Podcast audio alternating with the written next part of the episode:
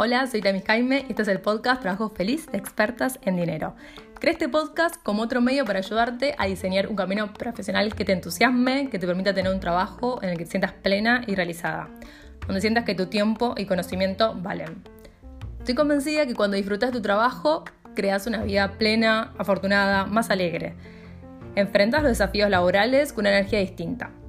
Además, tener un trabajo que disfrutes es uno de los factores claves que definen tu relación con el dinero.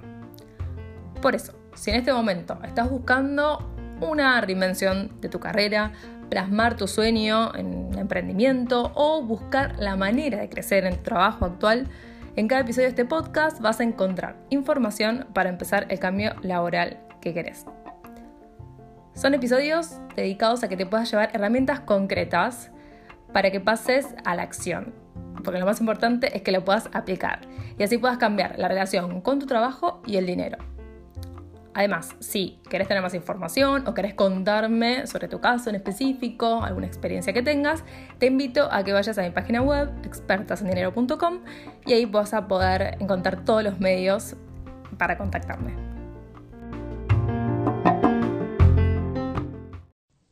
Bueno, ahí estamos en vivo un nuevo vivo de reinvención laboral, donde invito a otras mujeres a que nos cuenten sus historias de reinvención laboral para que más personas se inspiren en cambiar su vida laboral si así lo necesitan.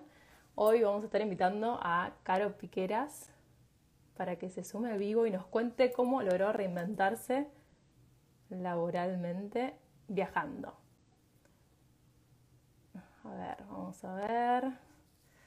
Ahí nos vamos conectando.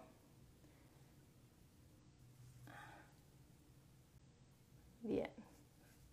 Esperamos que la aplicación le vaya avisando a la gente y esperamos a Caro para invitarla en este vivo de reinvención laboral. Nos va a contar cómo logró reinventarse viajando a través del mundo. A ver, lo tenemos por acá.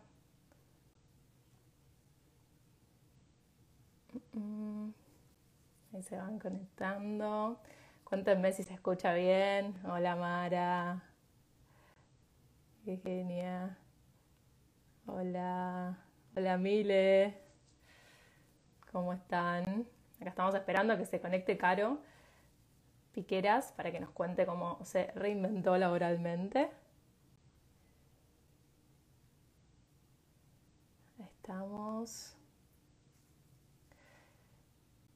A ver, cuéntenme si se escucha bien. Ah, buenísimo. Ahí me dice Mara que se escucha bárbaro. Genial, genial. Después abajo, mientras se va conectando Caro, abajo hay un simbolito de, preguntas, así que si quieren hacerle unas preguntas en particular a, Caro Piquera sobre su, su, vida profesional o también me quieren consultar algo a mí mientras tanto, me pueden, pueden escribir por ahí que aparecen todas las preguntas. Estamos ahí saludando. Ahí se suma Caro. A ver, voy a invitar a Caro.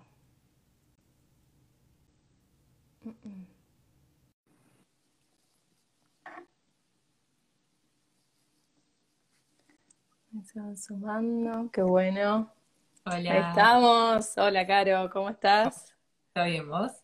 Bien, bien, genial. Ahí estaba contando un poco la idea de estos vivos, que, en los que estoy invitando a otras personas, otras mujeres, a que nos cuenten su, historia de reinvención laboral. Y así hago como investigaciones de, historias que, me inspiran y que estoy segura que pueden ayudar a otras personas, a personas que quieren cambiar su, presente laboral y que necesitan esta inspiración y conocer de otras historias reales que, que ya lo lograron y en tu caso me encantó porque te reinventaste viajando. Así que, y lo estáis haciendo aún en pandemia, o sea que no, que, nadie piense que esto se detiene por la pandemia. No, no, no, Sigue. Así que, bueno, genial. Te, te súper agradezco que te hayas sumado. Sé que hasta recién estuviste dando clases. Así que te, agradezco mucho por, por, tu tiempo, que nos compartas tu, tu, historia. Así que te dejo la palabra para que te presentes como, como quieras. Contanos de vos. Eh, gracias igual primero por invitarme y todos los cambios de horario que te hice. Gracias no pasa nada. por aceptarlos. Eh, sí, eh, soy Cara Piquera, tengo 29 años, cumplí hace poco, por eso me olvido. Y hace Sí. 6 que vivo viajando, me fui a los 22 años de Argentina, recién recibida de licenciada en publicidad, pensando que iba a triunfar en el mundo como publicista. Pero los viajes, qué sé yo, esa búsqueda personal que yo tenía me hizo ir cambiando de rumbo, cambiando no solo rumbo de países, sino de rumbo como camino mío interno. Y me Sí, fue llevando a, hacer y probar otras cosas hasta que llegué a lo que yo siempre digo que es encontrar mi vocación, que es la enseñanza, eh, hace tres años casi. Y nada, Sí. ahora mismo soy maestra de inglés, eh, trabajo, ahora estoy en Argentina, me vine Sí. en diciembre, no por pandemia, sino porque ya tenía mis planes. Sí. Y eh, estoy por tres meses acá y la idea es seguir viaje ahora en mediados de marzo, en abril, irme para el continente africano a seguir enseñando. Pero bueno, más o menos eso es eso. Ahora, si vos me El resumen, sí, Claro, sí, sí, te- genial, me encantó, me encantó. Eh, y se me ocurren muchas preguntas, así que voy a, voy a ordenarme. Primero te recibiste a los 22 como licenciada en publicidad y de ahí te, te fuiste. ¿A dónde te fuiste? me fui a Barcelona. A Barcelona. ¿Y ahí cuánto tiempo estuviste? Estuve 20 meses, casi dos años, porque tengo Sí. ciudadanía alemana, entonces como que me fue medio sencillo esa parte. por. Sí, Y estuve ahí Sí. con la idea de trabajar de publicista. O sea, yo estaba Ok. recién recibida. sí, Eh, encima, mi idea principal era, yo tipo ahí soñaba muy alto, irme a Nueva York. Yo decía, bueno, Sí. publicidad en Nueva York, total. sí, Eh, pero claramente no era sencillo, no, no quería. Además, yo me daba cuenta en ese mismo momento, tampoco es que me daba cuenta, pero ahora lo pienso, sí, ¿viste? cuando no quería tanto algo. O sea, yo decía, no, por ahí, si me esforzaba, conseguía en Nueva York un trabajo de publicista con muchísimas ganas, pero no tenía esas ganas, o sea, no me movía tanto la publicidad. Entonces dije, bueno, me voy a Barcelona, que tengo familia, tengo el Sí. pasaporte alemán, era como lo más fácil. Digo, voy ahí y pruebo a ver qué onda. Bien, fui ahí. bien. ¿Y ahí cómo empezaste, tu, tu vida profesional? Llegaste con tu título buscando trabajo como publicista. Exacto, yo me acuerdo, antes de ir, mi tío me Sí. había pasado una página de búsqueda laboral y yo mandaba Sí. desde acá, tipo pensando que me iban a tomar de Argentina como publicista, la piba Sí. Claramente nadie me tomaba, o sea, ni siquiera me decían la entrevista porque allá son muy de, bueno, te queremos, vení mañana, no, no te va a una entrevista desde Argentina para que venga. Entonces, bueno, llegué y encima yo ahí había ido con un plan, que muchos siempre me preguntan, ¿con cuánta plata te vas? ¿Cómo hiciste? ¿Cómo no hacerlo? Bueno, primero que el dinero que cada uno se lleva es, depende mucho de los ahorros y del plan que uno tenga. Yo tenía un plan, tenía Sí. 22 años, recién cumplía 23 ahí en el momento. Entonces con mi papá habíamos hecho un plan que me dijo, mira, yo te voy a dar X dinero por seis meses y sí, condición, si en esos seis meses vos no conseguiste trabajo, bueno, no sé, te volvés o lo que sea. Si conseguís trabajo, listo, te quedas ahí, haces lo que vos quieras, pero como que eran seis meses, yo tenía Sí. esa fecha límite. Yo llegué eh, fines de diciembre, entonces era hasta fines de junio, seis meses para conseguir trabajo.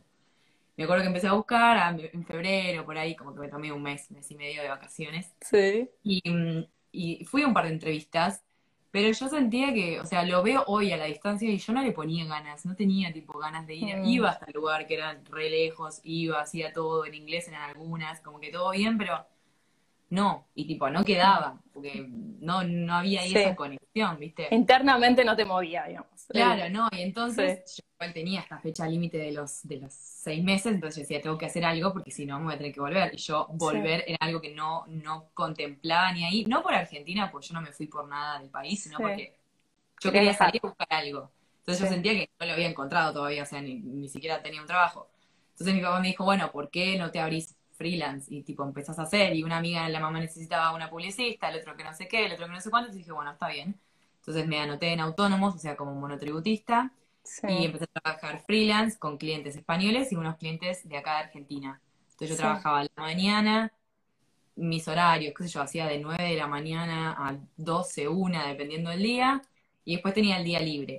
Pero ese dinero no es que me alcanzaba para hacer todo lo que quería hacer, porque encima ya, bueno, llegué ¿no? a la etapa de los seis meses, yo ya me estaba ban- bancando sola ahí. sí, tiempo, ¿no? ahí, En noviembre me mudé con una amiga y ahí ya era pagar un piso entre las dos, pagar la comida, o sea, pagar muchas más cosas. Entonces tuve que sumar otro trabajo y me puse a trabajar como niñera.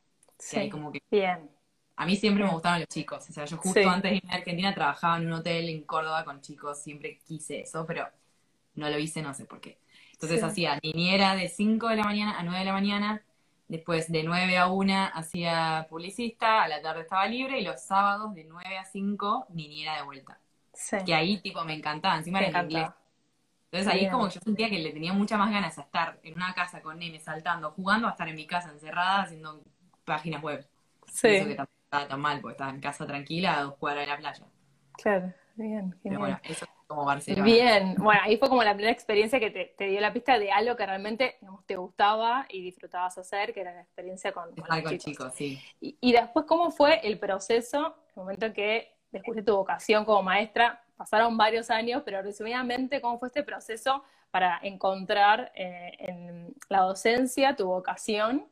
Y, y, digamos, preguntarte después de cómo fue este proceso, ¿cuáles fueron las principales trabas internas que aparecieron en ese momento?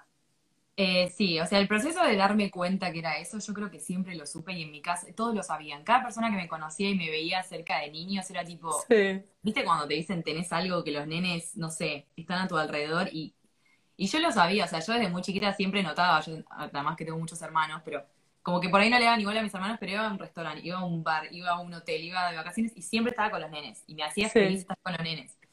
Eh, cuando llegó el momento, ¿no? de elegir una carrera, yo medio que dije, y maestra jardinera en Argentina, no te pagan nada. O sea, fui por ese lado y dije, otra cosa. Bueno, la publicidad no es que no me gustaba, pero fue como, sí, bueno, otra cosa que está bien, lo hago. sí, Hoy en día igual no me arrepiento de no haberlo hecho porque yo creo que si hacía maestra por ahí nunca me hubiese ido, ¿viste? Ya conseguí un trabajo Claro. no, pensar en todo eso que hice después.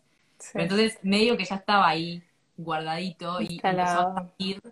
Cuando yo me empecé a sentir más libre. O sea, no es que en mi casa era nada, pero mi papá medio que me dijo, o sea, está bien, no querés ser maestra. Él me dijo, estudiá traductorado de inglés, que básicamente es lo que estoy haciendo ahora. Y yo tipo, no, no, no, no, renegada con el inglés. Dijo, bueno, Sí. haz lo que quieras, pero estudia algo. Y una vez, o sea, tenés que recibirte antes de irte, de lo que vos quieras, pero recibite. Entonces Claro. medio que yo estaba como, me sentía presionada en eso de, bueno, ser hacerlo. publicista, tengo que ser publicista. Y Sí. como que cuando me fui en ningún momento contemplé, digo, bueno, pruebo otra cosa, porque yo estaba recién recibida, hacía un año, y digo, bueno, tengo que hacer esto.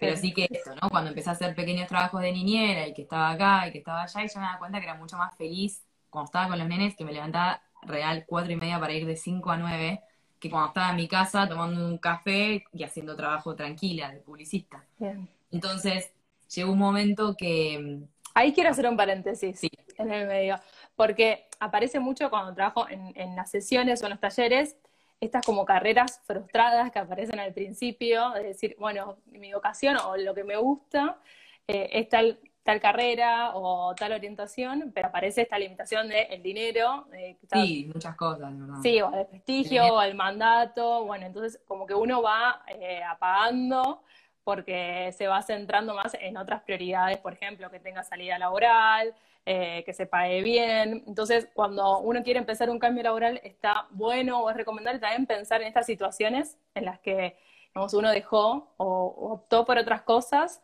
porque en ese momento se, se enfocó en otras prioridades. Pero quería hacer ese paréntesis porque aparece mucho, así que... No, sí, es que es sí. verdad, verdad. Eh, Bueno, nada, entonces en Barcelona llegó un momento, ya iba, no sé, 15 meses ahí. Yo estaba Sí. genial, estaba viviendo en un pueblito al norte de Barcelona, en la playa, ya sabía hablar catalán, tenía un montón de amigos, o sea, estaba como re cómoda, pero estaba demasiado cómoda. Me pasaba Sí. que me sentía que, que nada, todos mis días eran iguales, tenía todo lo que quería, tenía la playa, tenía la montaña, tenía los amigos, tenía mi piso, tenía todo, pero a la vez era como todo monótono, todo igual, no estaba, yo me acuerdo antes de irme dije, listo, me voy a Europa, voy a viajar todos los fines de semana, me voy a ir a París, me voy a ir acá, me voy a ir allá, no viajaba nada, porque estaba tan cómoda con mis amigos que ellos tampoco hacían mucha cosa que prefería quedarme con ellos a hacer planes sola, en ese momento todavía no estaba sola, sola, o sea, Sí. sí me mudé a un país, pero no me sentía que era la experiencia de estar sola, y tampoco estaba usando el inglés, que en España les importaba en ese momento poco y nada, yo decía, no estudié, o sea, estudié desde los tres años, colegio bilingüe, y no lo estaba usando para nada, aprendí a hablar catalán, que solo lo hablaba ahí, y como que dije, bueno, basta, hay que cambiar. Y cuando dije eso, o sea, un el- antes de decir el, el hola basta, para que te interrumpa, pero el, sí, sí, me gusta el momento en el que el saber un poco más ese, esa situación en la que decís, bueno, me falta algo o estoy muy cómoda con lo que hago, es siempre lo mismo. Entonces, ese momento, digamos, ¿cómo digamos, lo procesaste? Si encontraste como alguna señal más o dijiste, bueno, tengo que buscar algo diferente. Sí, o sea, me pasa mucho y a partir de ahí lo, Sí. lo tengo como que me doy cuenta más fácil, que me pasa mucho cuando estoy, me siento muy cómoda con algo, con un trabajo, con una situación que ya Sí. tipo lo hago así de taquito y todo, me aburre. No es que me Está aburre, digo, bien, te aburre. "Oh, Sí. me sale re bien, ya está. No, es como que siento que ya di todo de mí, que ya aprendí todo lo que podía en tal situación y que ya está. Que si me quedo ahí, sí, bueno, es seguir haciendo algo que me, nada, que, que estoy cómoda, pero en los desafíos. Y más en ese momento tenía cuatro años, que estaba, tenía el mundo a mis pies porque tenía el pasaporte alemán que me abría cualquier puerta. Y yo dije, dale, o sea, sería muy fácil quedarme ahí, hubiese sido muy fácil quedarme con mi trabajo, punto. Tampoco estaba creciendo mucho en la publicidad, digamos, seguía más o menos en la misma. Entonces dije, no, probá algo distinto.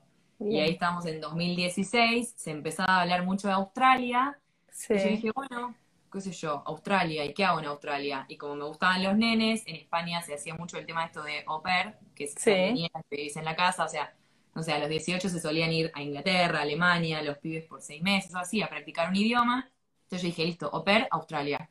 Pero esta vez aprendí, y desde ahí lo hago siempre, a buscar Sí. trabajo antes de llegar. Esta vez dije, no quiero llegar a Australia en bola con una bici, pero tipo sin nada, porque ya sé lo que es vivir de ahorros o de papá. Entonces dije, esta vez quiero tener todo arreglado para llegar a Australia y ya tener desde el día uno un trabajo, que si después no me gusta, lo cambio, pero tipo, tengo la seguridad, la certeza de que tengo un hogar y, y que tengo un sueldo a fin de mes. Sueldo, genial. Entonces hice eso. En junio del 2016 me puse a hacer entrevistas para hacer au pair, que no se necesita nada más que, eh, no sé, saber un poco el idioma del país al que querés ir y hasta ahí, porque tampoco es requisito excluyente. Y, Y te postulas online. Claro, online. Una página que hice yo, sin agencia, sin nada, tipo, fui yo por mi cuenta. Bien. Tuve varias entrevistas y ahí sí, tuve con una y viste cuando decís, es ahí, o sea, es esta. O sea, como no me pasaba en publicidad, me pasó acá. Claro. Dije, sí, listo, yo quiero esta familia, esta mamá, tipo, me encanta, y fue como medio mutuo. Después nos dimos cuenta Sí. que fuimos al mismo día, tenemos tipo mil casualidades. Y dije, listo, ahí. Y me acuerdo que llegué el 31 de agosto, me fue a buscar al aeropuerto y desde ahí estuve 20 meses más con ellos, entre Australia y Ah, Nueva Zelanda, con la familia de otro país, o sea, Ah, nada, fue otra montón. experiencia totalmente distinta y yo era totalmente distinta, porque yo estaba haciendo lo que quería, que era trabajar con chicos, hablar inglés, viajar todos los fines de semana, conocer gente de otros países, o sea, Sí. como que Barcelona fue ese pequeño primer paso de lo conocido, porque yo te digo, yo tenía familia, tenía a mi primo de mi edad, me presentó a todos sus amigos, y Australia fue la primera experiencia totalmente sola en un país donde nunca Sí. había ido, hablando otro idioma que sabía, pero que era desde cero, inglés, y hablas castellano, nadie te entendía. Entonces, ese fue como el segundo Bien. gran paso, digamos, que hice. Bien. Y, y en ese proceso que fue como el segundo gran paso, en el que estabas, eh, estabas más sola, en otro contexto, eh, conociendo una nueva familia, un nuevo trabajo, eh, ¿te acordás de algún como desafío, quizás interno, miedos que aparecían, o estos altibajos que aparecen en, en todos los cambios que hayas vivido? Eh, yo creo que ahí todavía no me había aparecido nada. Ahí yo estaba como en, la- en el éxtasis, tipo llegando a la cima de la montaña y decir, wow, estoy ahora haciendo quizá lo que quiero, yendo a un país que nunca me hubiese imaginado ir a Australia. Eh, y con una familia que de verdad que desde el día uno como que re hicimos clic y conectamos muy bien. Eh, desde el día dos que tenía amigos, o sea, estaba muy ocupada también. No tenía Sí. tiempo de estar sola y ponerme a pensar, tipo, mierda, estás en Australia, viviste en- hace dos años que vivís por el mundo, o sea, no tuve ni tiempo de pensarlo. Y así como Claro. sucedió eso, a los. O sea, yo llegué en agosto y en enero me dijeron, che, bueno, nos mudamos a Nueva Zelanda y me llevaron con ellos a Nueva Zelanda y fue como también otra adaptación, en ese caso muy fácil, porque estábamos todos nuevos en un país y estaba con la familia que ya conocía. Sí. Eh, hice amigos nuevos muy fácil, como que creo que esa etapa fue muy de, nada, viva la Pepa y que yo estaba genial, porque además estaba muy acompañada y no tuve así un momento de decir, wow, mira dónde estás o mira lo que hiciste o extraño, también es eso, a mí me pasa que no extraño mucho, por ahí otro en ese momento Sí, sería sí, distinto, sí. pero Sí. ese no fue el momento, sino que lo que siguió fue, Ah, bueno, bueno, ah, vamos, vamos a eso. Entonces, hasta ahí, ¿cuánto tiempo estuviste en Nueva Zelanda? Estuve en Nueva Zelanda 15 meses, o sea, fueron 20 veces en Barcelona y 20 entre Australia y Nueva Zelanda, 5 meses Bien. en Australia, 15 meses en Nueva Zelanda. Bien. Eh, y ahí en Nueva Zelanda fue de vuelta, ¿no? Que yo ya me sentía muy cómoda con la familia, ya llevaba casi dos años con ellos, los nenes estaban creciendo. Yo no es que no me gustaba cuidarlos, pues los amo y después volví a verlos, etcétera, pero quería más. O sea, me pasaba eso, te digo, ¿no? Que llegué a un punto que, bueno, sí, pero ya sé todo lo que hacen, ya les enseñé a dejar el pañal, les enseñé a hablar castellano, o sea, necesito otra cosa. Otra cosa, sí. Eh, en un momento con la familia igual pensamos en hacerme una visa de trabajo, porque también está el tema de la visa, ¿no? No es que me podía quedar así nomás. Era mucho lío, eh, de repente justo yo dije, bueno, no, ¿sabes qué? Voy a hacer otra cosa. Y cuando se los voy a comunicar, ellos me comunican también que justo la mamá estaba embarazada y que no me iban a necesitar. O sea, fue como esas casualidades que pasaban siempre con ellos. Y como que más o menos dijimos, bueno, se cierra esta etapa. Eh, me quedé igual hasta abril, o sea, hasta que terminaba mi visa, pero sabiendo que ya está, que ellos después de mí no iban a tener más a nadie por un tiempo, que iban a ser el nuevo bebé y yo iba a seguir mi vida. Y ese seguir mi vida era, ¿qué hago ahora? Porque yo de vuelta no me planteaba volver a Argentina, muchísimo menos en ese momento en el que ya había descubierto lo que me gustaba, pero que me faltaba ese toque más, porque yo no quería ser niñera toda mi vida, o sea, yo decía, para eso tengo mis hijos, ¿viste? O sea, todo bien, amo a esos nenes, pero yo con otra familia no quería ir porque sabía que la experiencia no iba a ser, bueno, obviamente nunca es igual, pero como que sentía que nada iba a superar eso y tampoco quería que lo superase. Entonces dije, bueno, listo, terminamos esta etapa, ¿qué haces ahora? Y me pasó que mm, en, ¿qué fue? En octubre del 2017, esto era fines de me fui por primera vez y ese creo que considero mi primer viaje sola, más allá de que me había mudado sola a Australia, pero me fui a Fiji sola, me tomé un avión, caí en un hostel en una isla en el medio de la nada y conocí gente así como quien no quiere la cosa y esa gente era la mayoría todos de Inglaterra y todos hablaban de esta cosa de ser maestros de inglés, maestros de inglés y vivir por el mundo. Yo decía, claro, cualquiera, ¿no? Es inglés y enseña inglés. Yo decía castellano, ¿quién va a querer aprender castellano? Como que nunca se me cruzó tampoco la del castellano. Pero yo escuchaba con mucha atención, que decían, sí, voy a hacer tal curso, voy a ser maestro y no sé qué, voy a viajar, que en China, que en Asia, que se hace, que no sé qué. Yo muy atenta escuchando, pero en ningún momento dije, yo puedo hacer eso. Para mí, claro. Claro. Pero cuando llegó todo el tema este de la visa de trabajo, que sí, que no, me empezaron a aparecer, viste, que Google, no sé, te, escucha todo y me empezaron a aparecer muchos publicidades sí, de, Yo decía, bueno, es una señal. Eh, y entonces vi un curso que no estaba muy caro, que me salía real lo que a mí me pagan por semana, porque te pagan por semana, me salía 300 dólares, que es lo que me dan en una semana. Entonces yo dije, bueno, a ver, gasto los 300 que me gastaría el fin de semana saliendo en un curso, en una semana, que si no me funciona la semana que viene, los tengo de vuelta. Sí. Entonces dije, dale, hacelo. Entonces lo compré, lo empecé en fines de enero del 2017, o sea, ya van a ser cuatro años. Sí, tres años, ay, no sé. Bueno, ya va a ser el año del 18, claro, van a ser tres años ahora. Y lo empecé a hacer y es un curso que te enseña a enseñar. O sea, yo el idioma ya lo sabía, yo di por sentado que tenía un nivel copado para hacerlo, tipo nadie te, te evalúa. Hice el curso siempre muy presente y pensando, y cuando les conté a mis papás, me acuerdo que yo les decía, bueno, miren, entonces en un curso, le digo, esto no garantiza que yo pueda trabajar de esto, pero dije, no sé, me lancé, esto que te digo, ¿no? El dinero lo tenía fácil, la verdad. O sea, para eso. Y dije, probé. Y mientras hacía el curso yo pensaba dónde me quería ir y no sé por qué me surgió Tailandia. O sea, yo escuchaba mucho Tailandia, venían muchos de Tailandia a Nueva Zelanda. Eh, decían que estaba copado, no sé qué. A Asia no había ido más que hacer escala en China.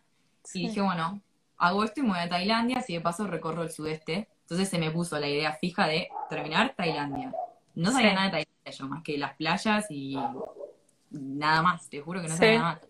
Entonces terminé el curso, em, que lo terminé acá en Argentina, se me terminó mi visa en abril y me vine a Argentina porque no tenía el siguiente paso todavía, terminé acá el último trabajo práctico. Cuando lo terminé me puse a buscar... ¿Cuánto duró el curso?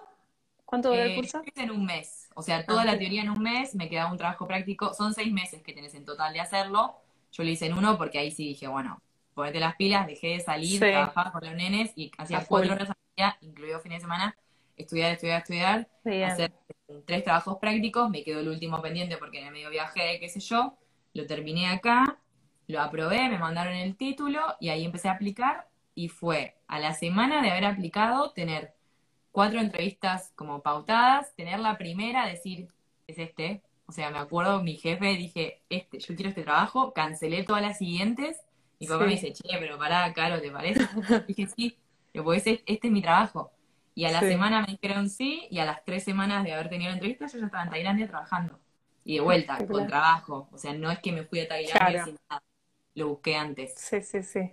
Lo que noto de la historia también es mucho de, intuición, ¿no? De, de estar abierta a, explorar, primero porque empezaste a escuchar de experiencia de otras personas, esto de, bueno, maestro inglés, maestro inglés, te llamó la atención y te fuiste a meter, y también de accionar, porque a veces pasa eso, uno se mantiene en el pensamiento, pero lo que noto en tu experiencia es esto de, bueno, intuiste que podía ser por acá, que no era mucho riesgo porque tenías el dinero para, para probarlo y que además, o sea, pusiste total foco en, en hacerlo, porque el curso lo hiciste en un mes, dijiste, bueno, tengo este tiempo, resigno quizás fin de semana y demás para, para hacer esto, para postularme, como que tenés el objetivo muy en mente, muy claro de lo que querés alcanzar, pero también lo que me gusta combinado también con la intuición de decir, bueno, puede ser por acá y además el, el tener estas entrevistas y decir, oh, bueno, quiero trabajar con ellos, como el, es que, esa visión. pasó, y después me pasó en el paso que sigue después de Tailandia, o sea, no sé, esas cosas que sí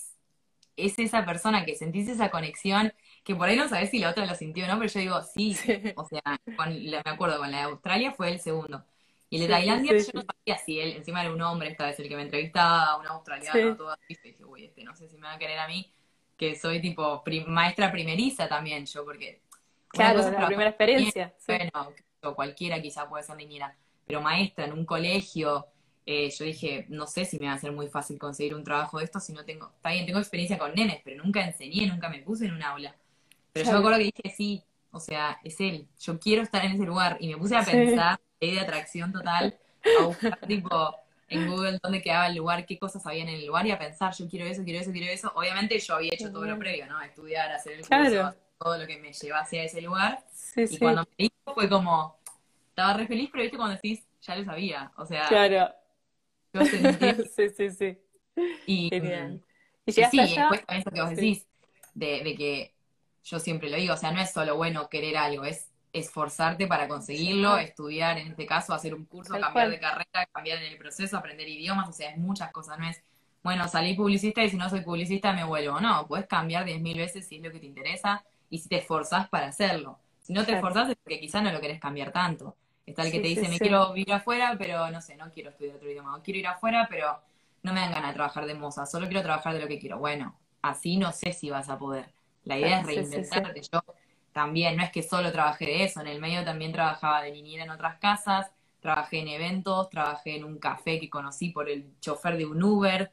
Trabajé repartiendo flyers, trabajé en un boliche. O sea, con todos estos trabajos grandes que te digo, tenía mis trabajitos.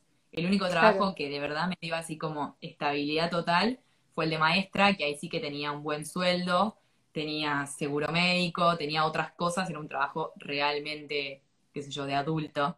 Sí, de adulto.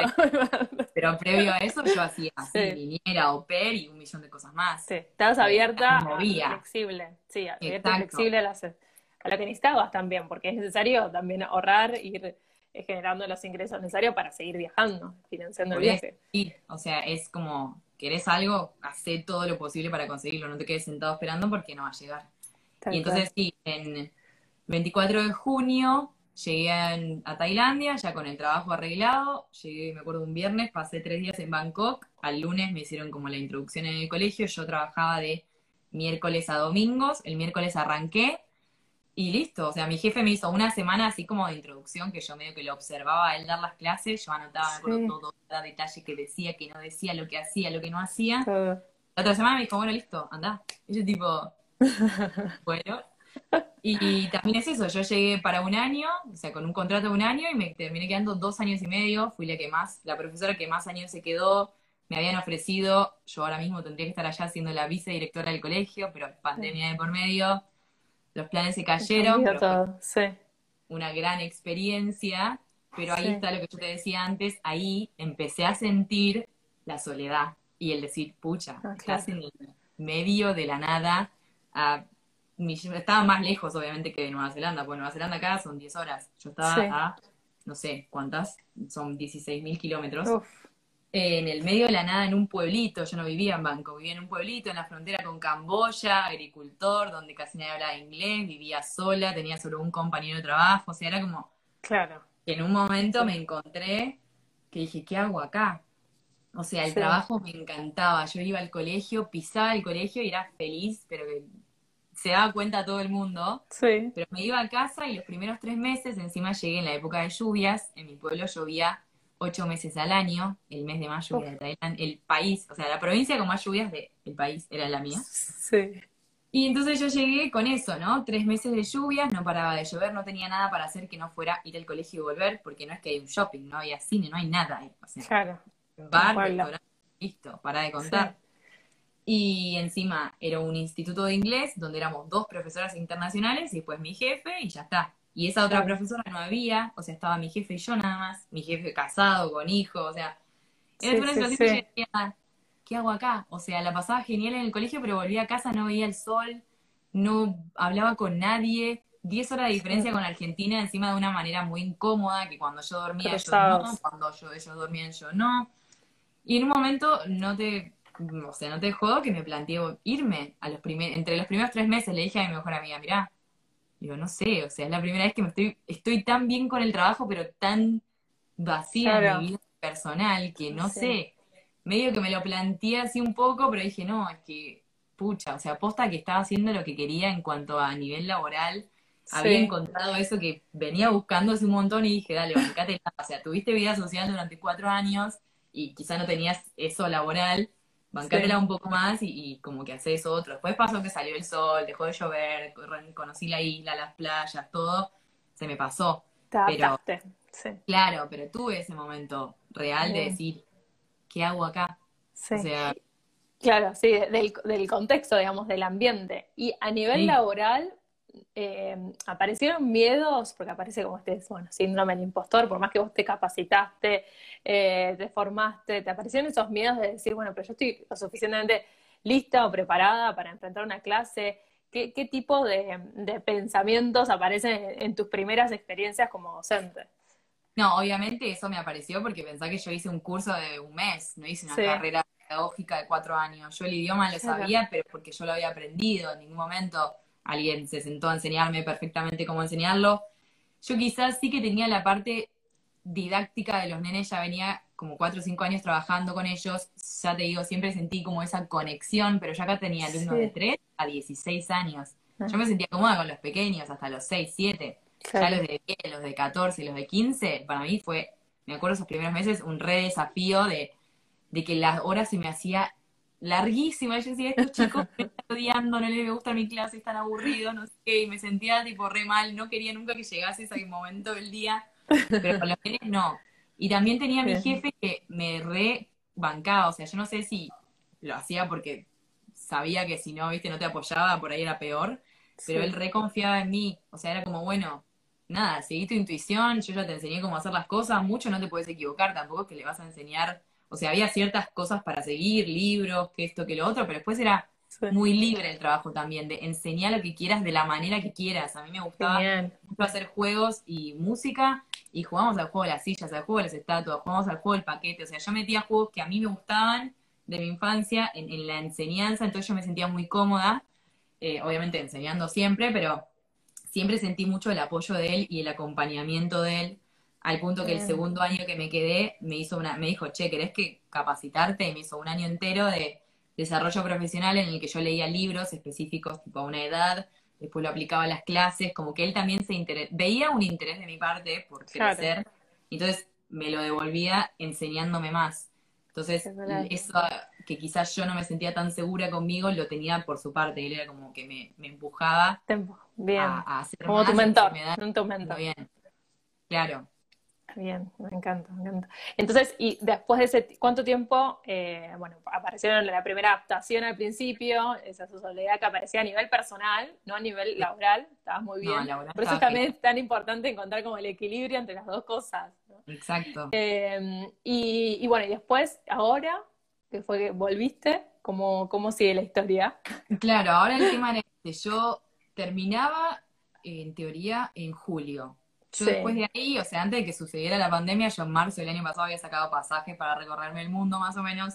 Iba a ir a Nueva Zelanda, después iba a ir tres meses a, Estados Unidos con la familia de Australia, me iba a ir a trabajar con ah, ellos tres meses, o sea, los iba a volver a ver.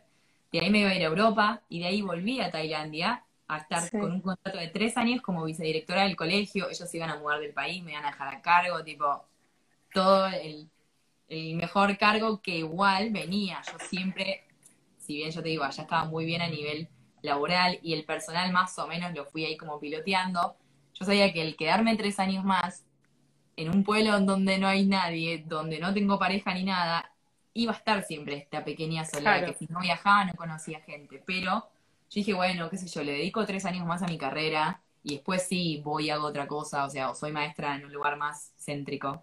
Pero como que me servía, la verdad, la experiencia. Sí, sí, sí. me gusta que siempre te análisis costo-beneficio. Claro, siempre como que un poco el trabajo te encanta, porque de verdad que me encantaba. Yo digo, metele un poco más a esto, tampoco es que tenía una vida mala, todas las semanas viajaba a una isla que tenía ahí, o viajaba, o sea, viajaba un montón, sola, viajaba un montón. Entonces no es que la pasaba mal. Eh, pero bueno, no pude decidir yo, sucedió todo lo de la pandemia, mis jefes no se pudieron mudar, entonces no me dejaron a cargo. Eh, y se me adelantó un plan que yo tenía hace tiempo ya ahí como pensando y trabajando, pero que me daba miedo, no sé si es miedo la palabra, pero era como, yo desde siempre recuerdo en cuarto grado que me quería mudar a África, un lugar de África, yo no sabía, ¿no? Pero me acuerdo que me hice una casita del árbol y me puse dónde iba a vivir y dónde iba a estar en esa casa y que tenía el jeep, tenía todo.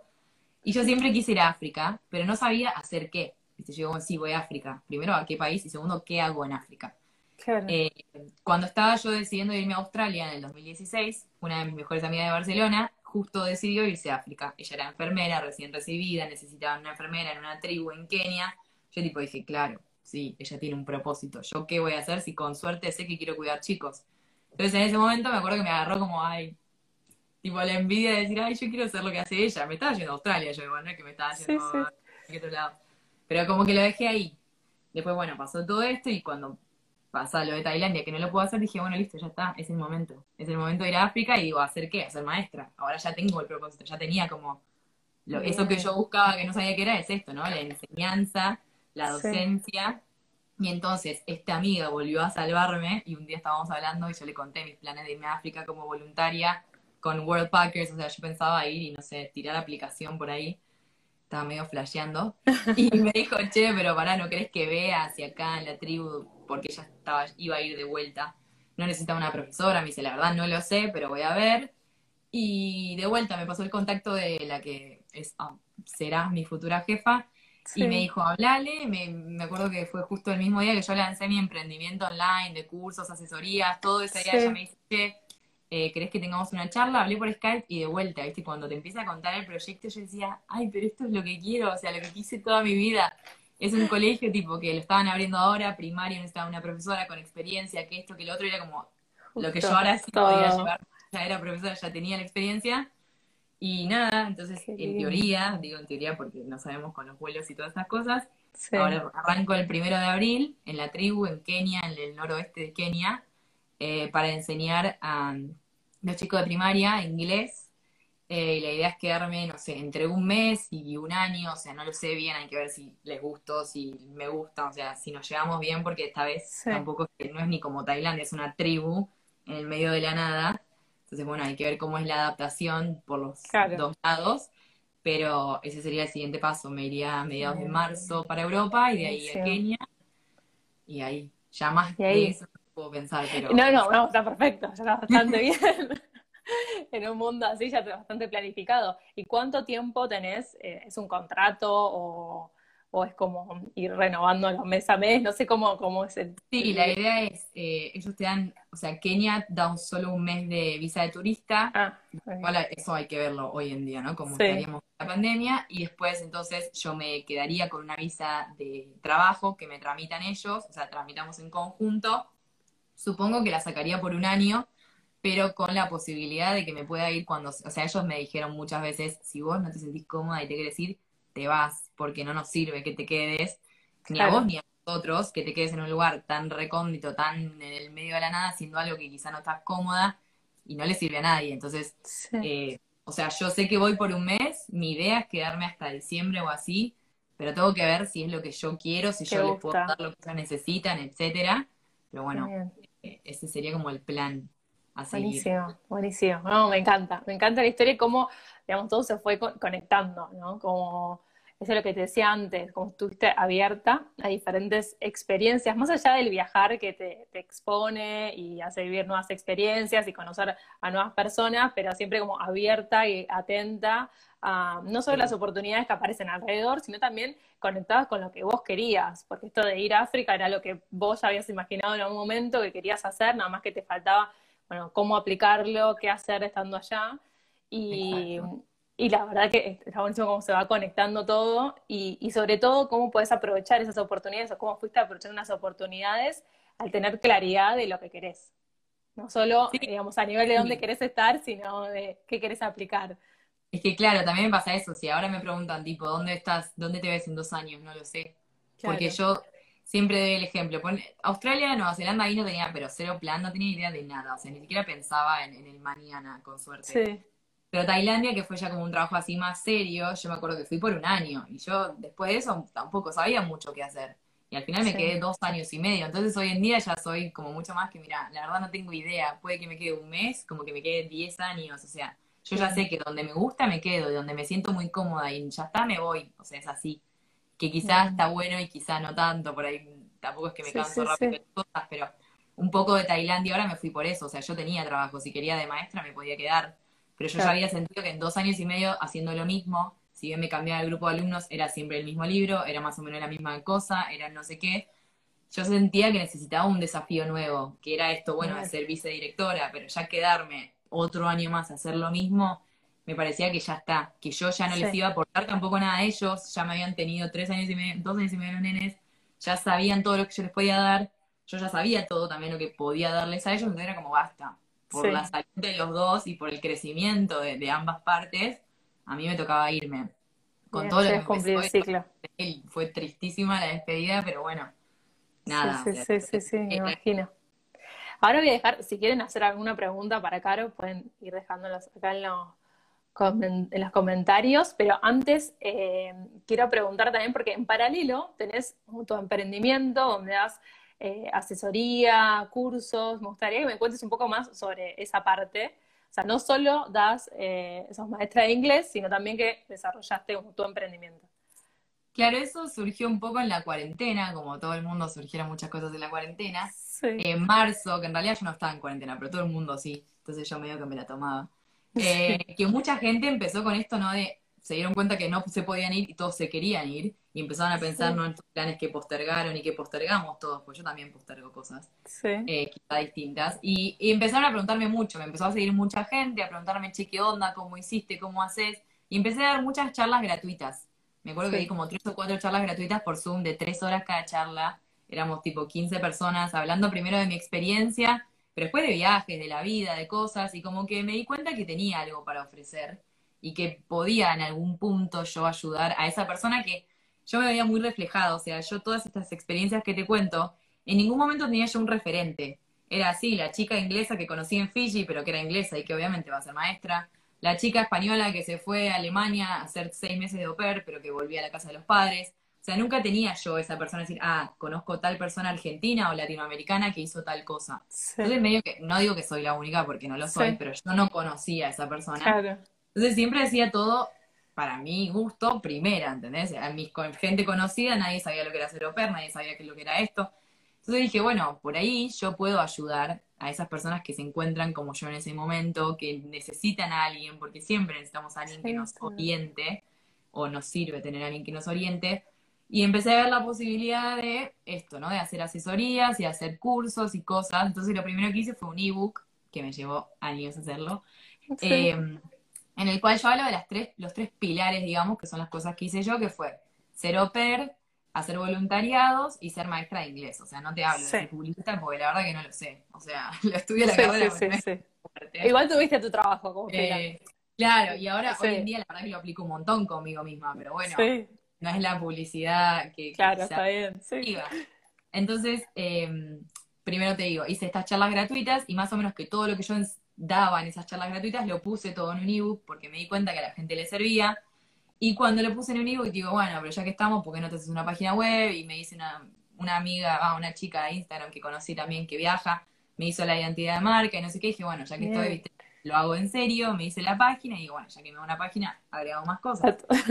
Y entonces agregué las asesorías, que son así también, ¿no? Como charlas uno a uno, donde la gente me cuenta, qué sé yo, desde me quiero ir y no sé cómo, o me quiero ir a, Italia a hacer la ciudadanía, pero no sé qué hacer en el medio, entonces yo como que los oriento en mi experiencia. Ellos saben que yo te voy a hablar de las cosas que yo hice, no te voy a poder contar, no sé, lo que es enseñar castellano, por ejemplo, no lo sé, yo sé que se hace, pero yo no puedo hablar de eso porque no lo hice. Entonces ofrezco eso, asesorías, tengo hoy en día dos ebooks y eh, la pandemia también a mí me enseñó el tema de dar clases online, que yo antes nunca había dado. Empecé a dar estando en Tailandia, tenía una alumna de España y un argentino en Australia. Y cuando vi que me iba a venir a Argentina, que ya tipo todos los otros viajes ya estaban dados de baja, eh, le empecé a dar al novio de una chica que me empezó a seguir por Instagram. Una vez lo conté en las redes, o sea, no hice subí una vez que estaba dando, me empezaron a preguntar y hoy en día tengo 15 alumnos y estoy acá en Argentina trabajando de maestra por, gente, con seguidores, tipo gente que antes me hablaba todo el tiempo y ahora tipo nada, en inglés. Eh, Genial. nada, todo muy orgánico se fue dando. Claro, fue todo así, yo en ningún momento tipo puse mucha cosa. Se fue Igual no mucha cosa, o sea, ahí quiero hacer como un parece, sí pusiste, o sea, mucha acción en cuanto a, bueno, salgo y hago esto y y también el, mostrar lo que haces, porque pasa mucho eso, el, tema de muchas personas tienen mucho conocimiento, tienen experiencia, tienen un montón para compartir y dar, pero está esa barrera de o no exponerse o no querer eh, o no sentir que saben lo suficiente como para dar, asesorar a otra persona o compartirle su experiencia a otro. No, es que además Así que sí, con mi Instagram, que lo tengo desde el 2013, recién empecé a comunicar y a usarlo así como una herramienta en marzo, con todo esto que te ah. digo, de que la gente empezó a estar encerrada y a hacer más y que no sé qué, que no sé cuánto. En ese momento tenía mil seguidores y ahora tengo cinco mil. O sea, subí en este tiempo cuando, bueno, yo le empecé a poner más onda, pero si fijas no tengo nada subido casi de Australia, de Nueva Zelanda, o sea, no hay cosas de mis experiencias anteriores, porque no, no sé si no creía que no tenía nada para decir, pero no lo pensaba de esa manera. No me veía como, ay, la chica que tiene experiencia. Hoy en día, digo, bueno, ya habiendo hecho tantas cosas, habiendo vivido seis años por el mundo, creo que puedo ofrecer algo a un cierto público, obviamente. Entonces empecé a aprovechar eso. Primero de forma gratuita, después como que dije, bueno, a ver, ¿por qué no puedo también no tener algo? Sobre todo lo pensaba, si en algún momento me iba a África, eso lo pensaba antes de saber que tenía el trabajo, tener algo online, cosa de poder ganar dinero mientras estoy voluntaria. Y ya te digo, el día que lancé el emprendimiento fue el día que conseguí el trabajo de África. O sea, Me encanta. Me encanta. Eh, Genial. Acá vamos a hacer unas preguntas. Sí. Sor Romero, a mí me gustaría saber si se trajo los bichos de Tailandia. No sé si hay algo ahí. Esa es mi amiga, ¿no? Porque en Tailandia comía muchos insectos. Y además, en casa me invadieron desde víboras serpientes, escorpiones, hormigas, de todo. Ay, no. un pantano, literal. Tremendo. Después Miller nos pregunta, ¿qué signo sos? Ahí, No sé si tiene que ver con algo, pero... Capricornio no, pero me gustaría saber. Capricornio. Pasa, preguntan si vas a vivir en la escuela de Kenia. Eh, sí, o sea, es una, una tribu que tiene una misión, entonces yo voy a vivir en la misión con los misioneros, pero que queda a un kilómetro de la tribu en sí y el colegio es un colegio que acaban de hacer, que queda en la zona de eh, la misión, creo. Pero yo duermo tipo en una misión con una cama con un mosquitero.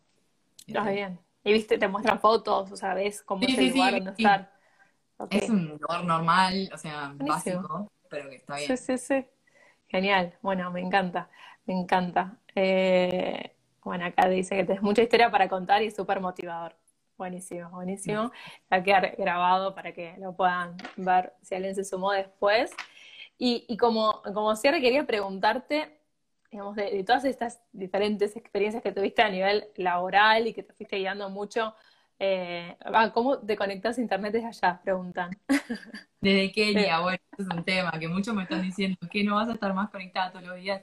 No, creo que, o sea, por lo que me dijeron, funciona el 4G, pero que mm, sale fortuna, así que me conectaré dos veces a la semana, reporte y chao. O sea, va a ser otra la dinámica. Conexión bien enfocada. Eh, bueno, ya para ir cerrando, quería preguntarte, a lo largo de estas diferentes experiencias, o sea, nos compartiste mucho cómo fue conectándose todo, cómo te abriste a, diferentes aprendizajes, a cómo fuiste superando distintos desafíos, también es muy inspirador y motivador.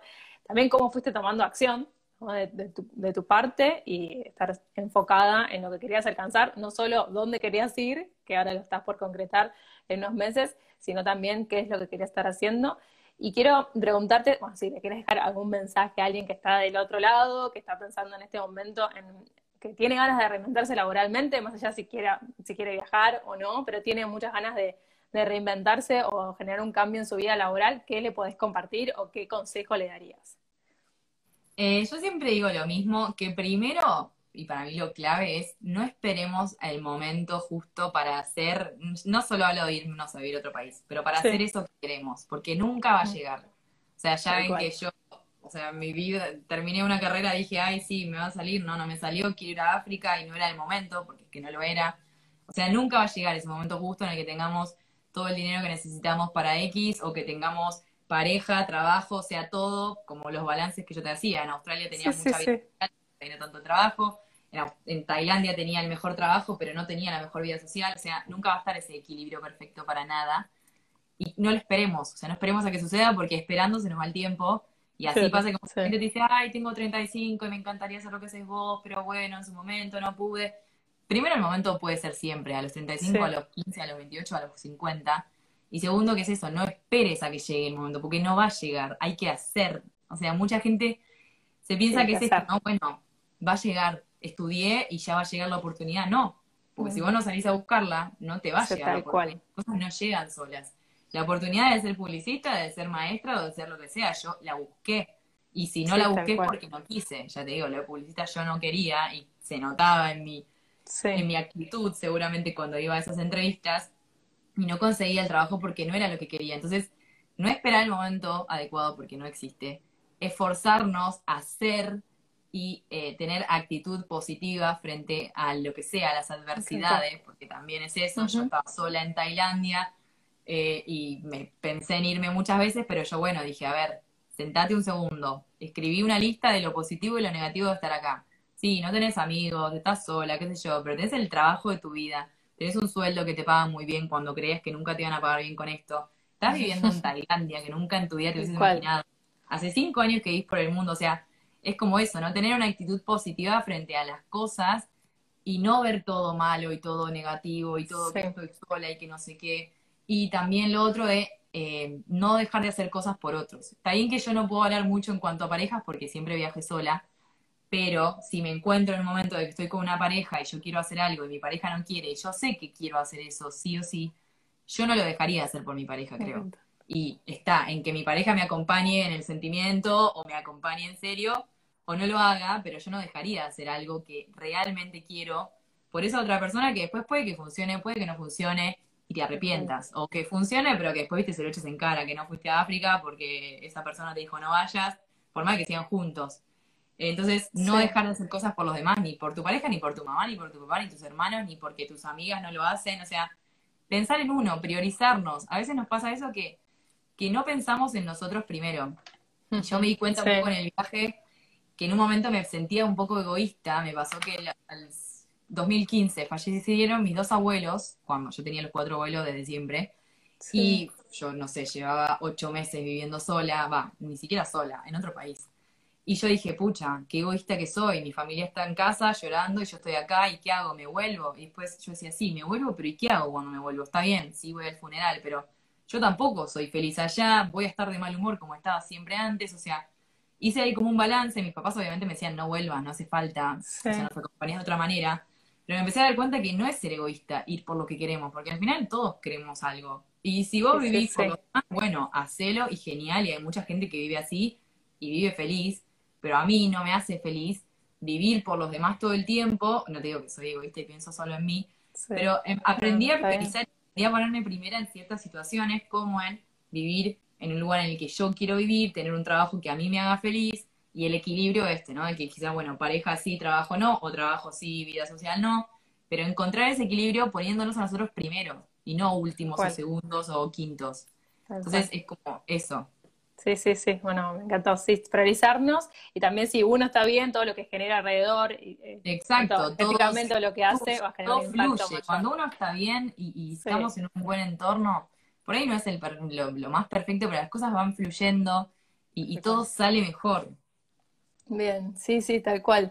Eh, acá preguntamos, esta pregunta de cómo perder el miedo a hacer todo lo que uno quiere. Eh, acá lo importante sobre todo, bueno, yo trabajo con coaching ontológico, es cómo gestionar esas emociones, o sea, el miedo nunca desaparece, sino tener los recursos y herramientas para, para poder gestionarlo. Y eso es, desarrollar la inteligencia emocional, es necesario como trabajarlo. A uno le sale más innatamente y le surge tener esta actitud positiva eh, frente a las adversidades y en otras ocasiones es necesario desarrollarlo, pero se puede aprender. Lo importante es hacerle ese espacio y tiempo para, para hacerlo no quería responder esa preguntita. Y a mí eso me pasa, por ejemplo, muchas veces me preguntan, a mí no te da miedo viajar sola, no te da miedo. Siempre digo, a mí lo que me da miedo realmente es lo que te decía antes, la comodidad. Me da miedo encontrarme cómoda en un lugar y dejar de hacer lo que yo quiero porque tengo miedo a lo que va a venir después. O sea, ni siquiera pienso en el después, pienso en el ahora. Si yo ahora estoy muy cómoda y, y siento que podría dar más o que encontraría algo mejor, me da miedo de no hacerlo. En ese tipo, no, bueno, pero qué sé yo, por ahí dejo este trabajo que me está haciendo re bien por esa otra cosa y después me va mal. Y pero bueno, no sabes si no lo intentás. O sea, me da miedo esa, ese momento en que yo quizá un día diga no, no hago eso por miedo a, perder esto, que también me lo preguntan mucho, ¿no? ¿No te da miedo dejar todo y salir a la nada? Ya plantearte la idea de dejar todo es porque hay algo ahí que no te gusta y que que querés salir. Entonces, no te da miedo quedarte y no hacer lo que querés. O sea, es como que depende. Invertir el, pensamiento. Exacto. Entonces, me encanta. Depende mucho. Buenísimo. Me encantó, me encantó, súper eh, inspirador, Caro. La verdad, me gustó mucho esta, este encuentro, que nos compartas tu experiencia, que haya sido de inspiración y para alguien que quiera reinventarse laboralmente, que, que digamos, pueda encontrar en, en tu historia, digamos, esta inspiración y empuje para para no solo comprender lo que necesita, sino también para tomar acción y, lograr el objetivo laboral que, está deseando. Así que te súper, te súper agradezco este tiempo. Creo que estamos a una horita más o menos. Gracias a vos y a todos los que se conectaron. Sí, gracias a todos por sus preguntas también. Cualquier cosa saben que a mí me pueden hablar, yo respondo siempre. tengo un talk que tengo que responder los mensajes al día, así que nada. Buenísimo, buenísimo. Genial. Así, y te encuentran en tu Instagram. Así. Sí, Caro Piqueras y mi página web caropiqueras.com. Buenísimo. Buenísimo. Igual ahora, bajo la grabación, creo que va a quedar eh, todo grabado para quienes lo quieran ver después. Bueno, muy gracias, gracias, gracias por gracias a Un beso, un beso a todos, chao.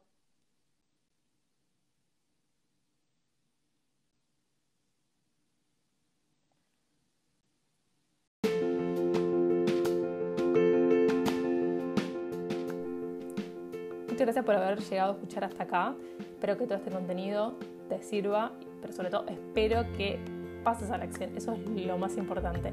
Que no dejes pasar los días, eh, que no dejes pasar los días y que puedas aplicarlo y realmente descubras en este proceso de autoconocimiento tus talentos, tus fortalezas y lo puedas aplicar a tu trabajo, porque estoy segura que ese es el camino para que tengas un trabajo feliz.